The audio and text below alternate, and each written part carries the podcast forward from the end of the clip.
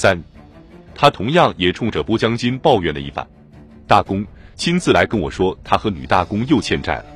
他告诉我，他欠债是因为这个，因为那个，因为杂七杂八的事情。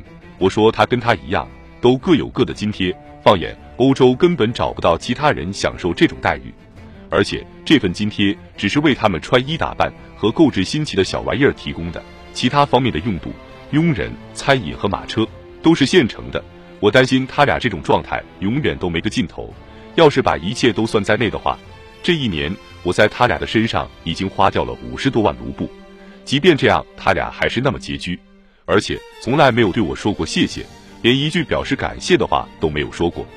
凯瑟琳还听说娜塔莉亚同安德烈·拉祖莫夫斯基的关系已经超过了正常范畴，在针对儿媳大肆挥霍的问题教育儿子的时候，他还进一步建议儿子留意妻子私下里的举动。保罗已经意识到了问题的存在，婚姻生活令他感到失望，轻浮的妻子从未试图激发丈夫的爱欲。然而，当母亲提起赶走拉祖莫夫斯基的时候，他还是义正辞严地告诉母亲，自己绝对不会同知己安德烈分开。在他的心中，这个人的地位仅次于他的妻子。真正令凯瑟琳感到不满的，并非是娜塔莉亚的经济状况，而是成婚两年半时，她仍未出现怀上未来皇位继承人的迹象。不过，到了1775年的秋天，这些不满就都烟消云散了。女大公断定自己怀孕了。英国大使在报告中称，他的朋友都急于让他证明这一点，这种情绪合乎情理。一个月后，俄国皇室宣布娜塔莉亚确有身孕，次年春天有望产下一子。直到1776年3月，娜塔莉亚的身体状况都十分稳定，女皇已经为即将到来的孩子安排好了乳母。腓特烈二世的弟弟亨利亲王也从柏林启程，前往俄国见证罗曼诺夫王朝的这一重大时刻。四月十日，星期日凌晨四点，保罗被母亲唤醒，得知妻子在头天夜里已经临盆。凯瑟琳从被窝里爬起来，套了件长袍，便急匆匆地赶去了儿媳的寝室。但是真正的宫缩还未开始，她陪着这对小夫妻一直熬到了上午十点，然后回去梳洗打扮了一番，中午时分又回来了。这时，娜塔莉亚宫缩加剧，似乎分娩在即。然而，中午和夜晚都过去了。众人却什么都没有等到，剧痛过后，产妇也精疲力竭的睡去了。星期一情况依旧。星期二，接生婆与医生宣布已经没有希望保全婴儿了，所有的人都认为这个孩子已经死去了。星期三，即四月十三日，大家还在拼命的挽救着母亲，但同时也为产妇做完了临终祷告。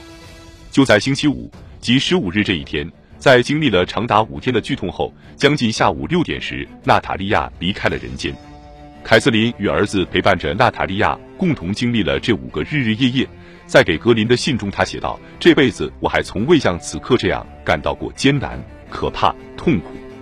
连续三天我不吃不喝，有那么几次他的痛苦让我感到是我自己的身体被撕裂了。接着我就对一切都无动于衷了。”看着他死去时速来，喜欢落泪的我却自始至终没有掉一滴眼泪。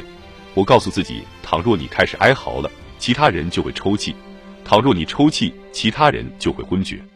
更加令凯瑟琳感到悲痛的是，胎死腹中的孩子是一个发育良好的男婴。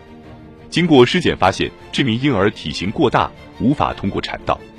医生还告诉女皇，由于骨骼存在先天性且无法得到治愈的畸形。娜塔莉亚根本无法生产。凯瑟琳告诉朋友，在儿媳的尸体被剖开后，人们发现产道仅四指宽，孩子的双肩却足有八指宽。尽管身心俱疲，凯瑟琳还是没有失去理智。她不得不这样，悲痛欲绝的保罗一直守在亡妻身旁，不准任何人带走尸体。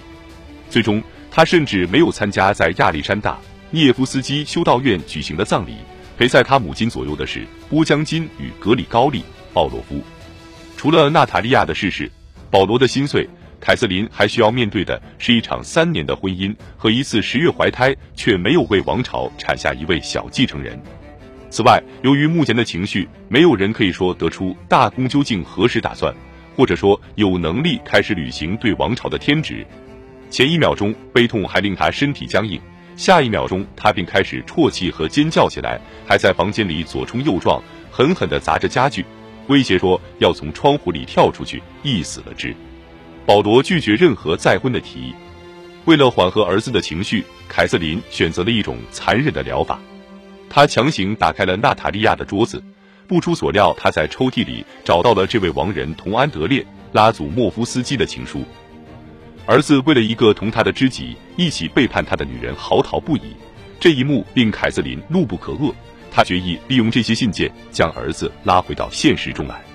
女皇将这些情书塞到了儿子的眼皮底下，读着两个自己深爱的人欺骗自己的证据。保罗甚至开始怀疑死婴的父亲究竟是否是他自己。他痛苦地呻吟着，哭泣着，然后便感到怒火中烧。他要求将拉祖莫夫斯基遣送至西伯利亚，但是出于对拉祖莫夫斯基的父亲的忠诚，女皇拒绝了儿子的请求，仅仅命这名青年立即离开首都。疲惫不堪的保罗无法恢复正常状态，对母亲的一切决定都没有任何意义。他随即决定立即再婚，此时还远远未到传统的一年守丧期结束的时日。凯瑟琳在信中告诉格林：“我片刻都没有耽误，立即趁热打铁，弥补损失。”就这样，我成功的驱散了笼罩在我们头上的悲痛。亡人已去，我们必须为活着的人做好打算。娜塔莉亚的逝世令凯瑟琳感到悲伤，但她的悲伤并非是因为失去了儿媳，而是因为孙儿的死亡。在对比耶克夫人提及这件事情的时候，她的言辞冷若冰霜，看不到对儿媳的一丝同情。好了，既然已经清楚她无法生育，我们就不用再惦记她了。此时，首要的事情已经变成了尽快找到合适的人选，取代这位已故的大公夫人。罗曼诺夫王朝和帝国的未来均面临着危险，确保一切万无一失是君主的职责之所在。自娜塔莉亚逝世的那天起，凯瑟琳就已经开始考虑下一任儿媳的人选了。